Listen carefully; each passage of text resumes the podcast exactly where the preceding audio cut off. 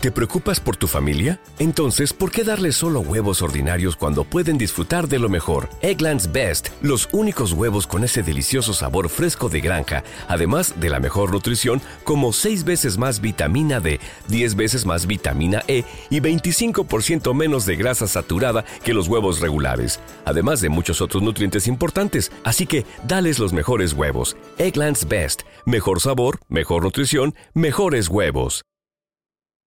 ¿Sabías que según las estadísticas del FBI, las mujeres están involucradas en solo el 7% de los homicidios de cualquier índole? Resulta muy particular que el género femenino sea el autor de semejantes actos, sobre todo cuando son en contra de niños o niñas. Además, que cuando están involucradas en este tipo de crímenes, en la mayoría de los casos hay un hombre detrás de todo. Sin embargo, existen sus excepciones que no dejan de sorprender a las autoridades, en esta ocasión en Estados Unidos, ya que fueron testigos de una desgarradora historia, la cual dio un giro completamente inesperado cuando dieron con el culpable, quien para nada cumplía con el perfil de un homicida. Era una mujer, madre, catequista y nieta de un pastor. Esta es la trágica historia de Sandra René Cantú, una niña de 8 años que solo quiso ir a jugar a casa de su mejor amiga, sin imaginar que en lugar de diversión encontraría la peor de sus pesadillas que puso fin a su vida.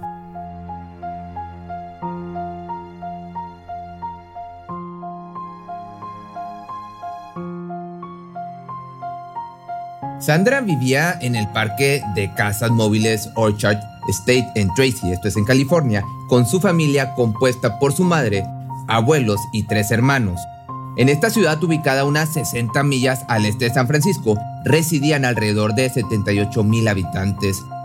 El vecindario se caracterizaba por el ambiente pacífico y seguro que se originaba al ser de muy pocos residentes. Los vecinos se conocían entre sí y resultaba muy extraño algún suceso que atentara contra su integridad. Era muy común ver a los niños jugar en las calles después de la escuela o pasar la tarde en casa de amigos y compañeros de clase, ya que, al ser una zona segura, los padres no ponían resistencia a las peticiones de sus hijos para salir a divertirse. Sandra cursaba el segundo grado en la escuela primaria Melville S. Jacobson. Ahí hizo algunas amistades, pero sobre todo le tomó gran cariño a una compañerita en especial. Su nombre era Madison, Ambas se convirtieron en mejores amigas y compañeras de juego. El 27 de marzo del 2009, finalmente había terminado la semana y los niños podían dejar sus deberes escolares para el día siguiente. Esa tarde la pequeña de 8 años salió del aula directo a casa de un amiguito que vivía muy cerca, con el permiso de su madre. Convivieron algunas horas y posteriormente la nena se dirigió a regresar a su hogar. Sin embargo, aún era muy temprano y quedaban algunas horas antes de la puesta del sol, por lo que nuevamente preguntó si la dejaban ir a jugar. Su madre, María Chávez, le dijo que sí, mas tenía que volver a la hora de la cena. Acto seguido, se despidió de su familia y salió corriendo rumbo al domicilio de alguna de sus amigas. Pronto pasaron las horas, pero no se tuvo noticia de la menor, algo muy inusual considerando que era una niña muy obediente. Poco después de las 7 de la noche, la preocupación de su mamá aumentaba, así que decidió llamar a las amigas de su hija para ver si se encontraba en alguna casa cercana. Pero todo se volvió mucho más caótico cuando nadie supo dar respuesta a su paradero. María salió a buscarla en los alrededores y no tardó en caer en cuenta que algo no andaba bien. Ella siempre enseñó a sus hijos a no salir jamás del vecindario, por lo que esta situación cada vez se encaminaba a una terrible pesadilla. Minutos antes de las 8 de la noche, denunció al 911 la desaparición. Rápidamente fue atendido su llamado y las autoridades organizaron una búsqueda por todos los rincones de la comunidad. Entrevistaron a los vecinos y revisaron casa por casa sin resultado. Los agentes sabían que las primeras horas posteriores eran cruciales para encontrarla con bien. Solicitaron la imagen de una cámara de seguridad y solo así pudieron detectar la primera pista. Encontraron un video captando los últimos pasos de Sandra, que caminaba vistiendo una blusa en color blanco con una kitty estampada. Pero este dato no brindaba la información suficiente para encontrarla, ni las respuestas de los vecinos que dijeron no ver ni escuchar nada. Parecían atrapados en un callejón sin salida y se solicitó el apoyo de la Oficina Federal de Investigaciones. Llegaron con perros policías, equipos ecuestres, un helicóptero y automóviles todoterreno, extendiendo una minuciosa búsqueda durante los días 28 y 29 de marzo. Pronto los volantes de Se Busca tapizaron las calles. En ellos se describía a la pequeña con ojos color café oscuro, cabello castaño claro y tez blanca. Además, se ofreció una recompensa de 22 mil dólares por cualquier información de utilidad. Aunque, pese a las incesantes investigaciones, nada parecía dar resultado. Entonces se optó por indagar en situaciones inusuales del pasado, surgiendo así el primer sospechoso. Era un hombre de 60 años que residía en la zona. Su nombre era Frank, quien dos años atrás se había visto involucrado en un incidente con la familia Cantú, ya que fue sorprendido por la abuela de la niña, besándola en la boca y retirando el cabello de sus mejillas con su mano. La perturbadora escena se llevó a cabo en la piscina local cuando la pequeñita solo tenía 6 años de edad. Esto obviamente propició a una denuncia que no tuvo seguimiento. Sin embargo, en esta ocasión fue nuevamente interrogado pensando que podría haber sido él el culpable de lo sucedido, pero el hombre aseguró no estar involucrado y que aquella vez solo trató de ser agradable.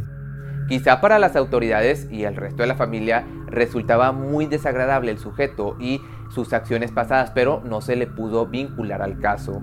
Abriendo paso al siguiente sospechoso, el padre de la desaparecida, Daniel Cantú, otro hombre con posibles razones para llevársela sin previo aviso, rápidamente descartado por su residencia en México, poco interés en mantener contacto con su hija, considerando que durante el último año había figurado como un padre ausente.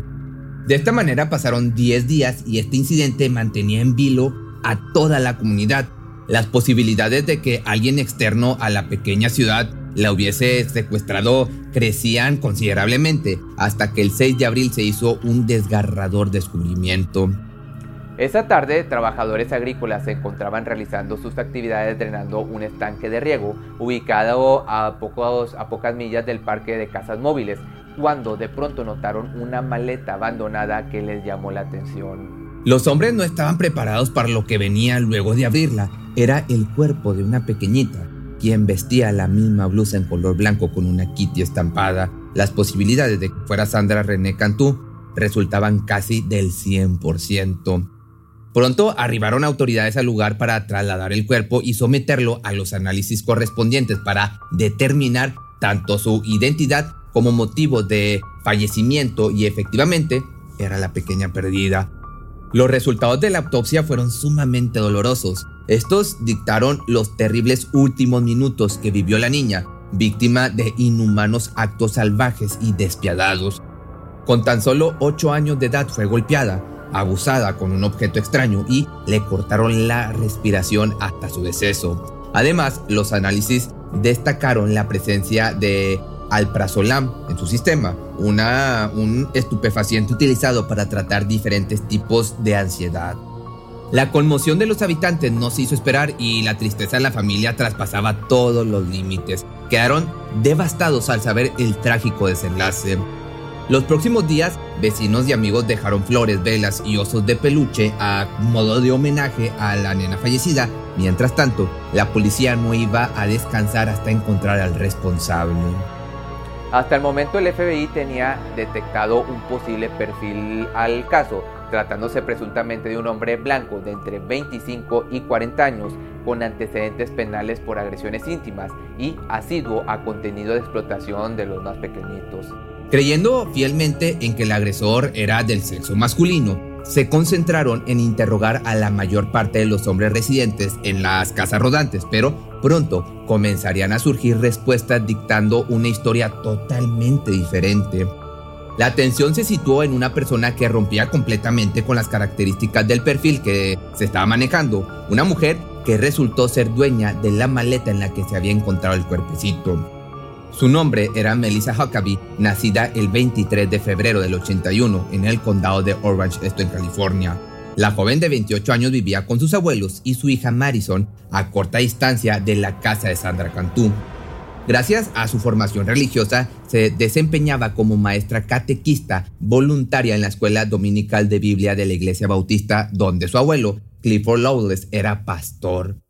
Su apariencia reflejaba una mujer amable y buena con los niños debido a su trabajo. Era buena madre y definitivamente no una persona a la que se pudieran imputar acciones tan atroces como las cometidas en contra de la hora fallecida.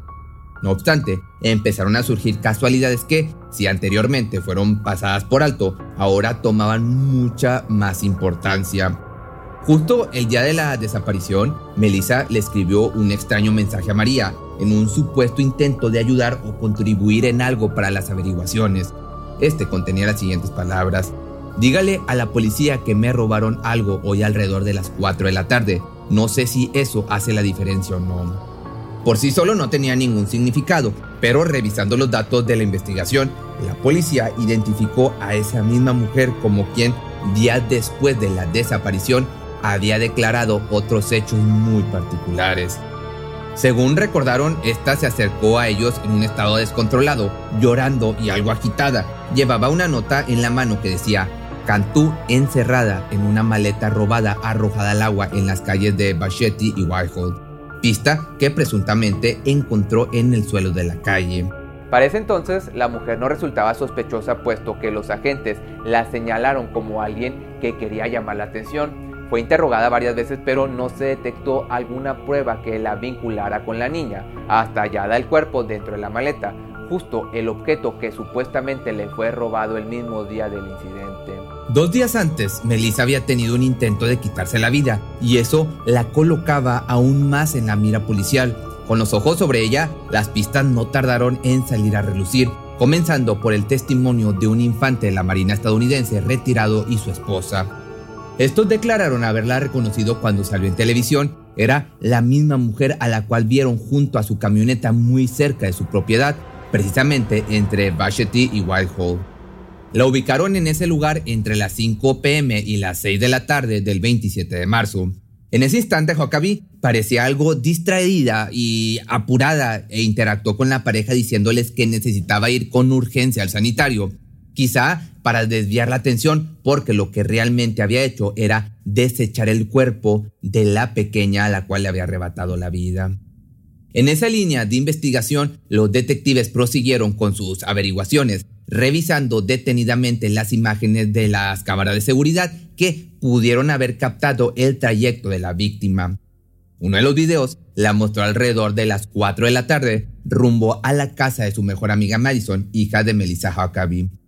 Posteriormente, la atención se centró en trazar un camino que indicara la ruta de la mujer para descubrir lo que realmente había sucedido. Las imágenes dictaron que 85 minutos después del último avistamiento de Sandra, la profesora de catecismo fue detectada saliendo de la iglesia donde impartía sus clases. Al cabo de 30 minutos, la misma cámara instalada en el estacionamiento de la iglesia la captó de regreso y por si fuera poco, Justo en ese lapso de tiempo, la mujer fue vista en el estanque de riego. Acto seguido, el FBI se dio cita en la iglesia donde hicieron otro espantoso descubrimiento. Encontraron un rodillo de amasar en la cocina que según datos oficiales tenía manchas rojas y un mango doblado. Los análisis de ADN hechos luego del hallazgo dieron positivo a los correspondientes con Sandra Cantú. Para el 10 de abril del año 2009, Melissa Huckabee, maestra de catecismo, nieta de un pastor y madre de una niña, fue arrestada y acusada formalmente por haberle arrebatado la vida a esta menor de 8 años. Un, suceso en el que cometió secuestro, abuso íntimo y sedantes, utilizó sedantes contra, en contra de la voluntad de esta pequeñita. Poco a poco se fue descubriendo su pasado y esta era mucho más oscura de lo que parecía superficialmente. Entre sus secretos, se supo que fue una persona de interés en el caso de un incendio provocado, mas nunca la pudieron ligar con los hechos. Además, sobresalió que tenía antecedentes de salud mental, entre los que destacó el trastorno límite de la personalidad, el trastorno bipolar y la esquizofrenia. Su familia y expareja no podían creer las acusaciones en su contra, pues a pesar de sus altibajos emocionales, nunca mostró señales de ser una persona violenta. De igual forma, durante el juicio se vivió una de las escenas más dolorosas para los seres queridos de la víctima.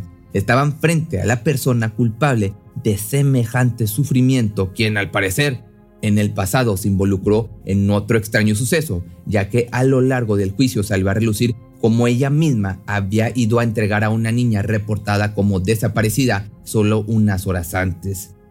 Hizo creer a la familia que ella la había encontrado, mas el comportamiento de la menor posterior a su hallazgo fue bastante extraño.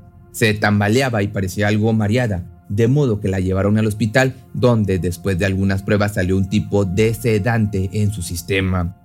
Principalmente culparon a Melissa pensando que había abusado de la niña, pero tras los exámenes correspondientes no se mostró evidencia de esto. Dicho caso también fue involucrado durante el juicio sumando crímenes en el historial de la ex catequista, como ya te platicaba, y tuvo que pasar un año para que en una audiencia finalmente se declarara culpable del fallecimiento de Sandra. Esto con tal de que las otras acusaciones se eliminaran según el trato que hizo, todo con el propósito de evitar la pena de muerte. Pero nada la pudo salvar de ser condenada a cadena perpetua sin posibilidad de libertad condicional. Hasta el momento, nadie ha podido encontrar una razón para semejante crimen, ni siquiera la imputada quien asegura lo siguiente. Todavía no puedo entender por qué hice lo que hice. Esta es una pregunta con la que lucharé por el resto de mi vida. Tal vez la respuesta se resuma a que existe gente con malas intenciones sin motivo alguno. Si te gustó este video no olvides seguirme en mis dos canales, el de inglés que te va a estar apareciendo aquí, ese subo video los martes a las 8 de la noche, hora de la Ciudad de México, y el que tengo en colaboración con Tess, ahí subo los lunes y los viernes a las 8 también, hora de la Ciudad de México.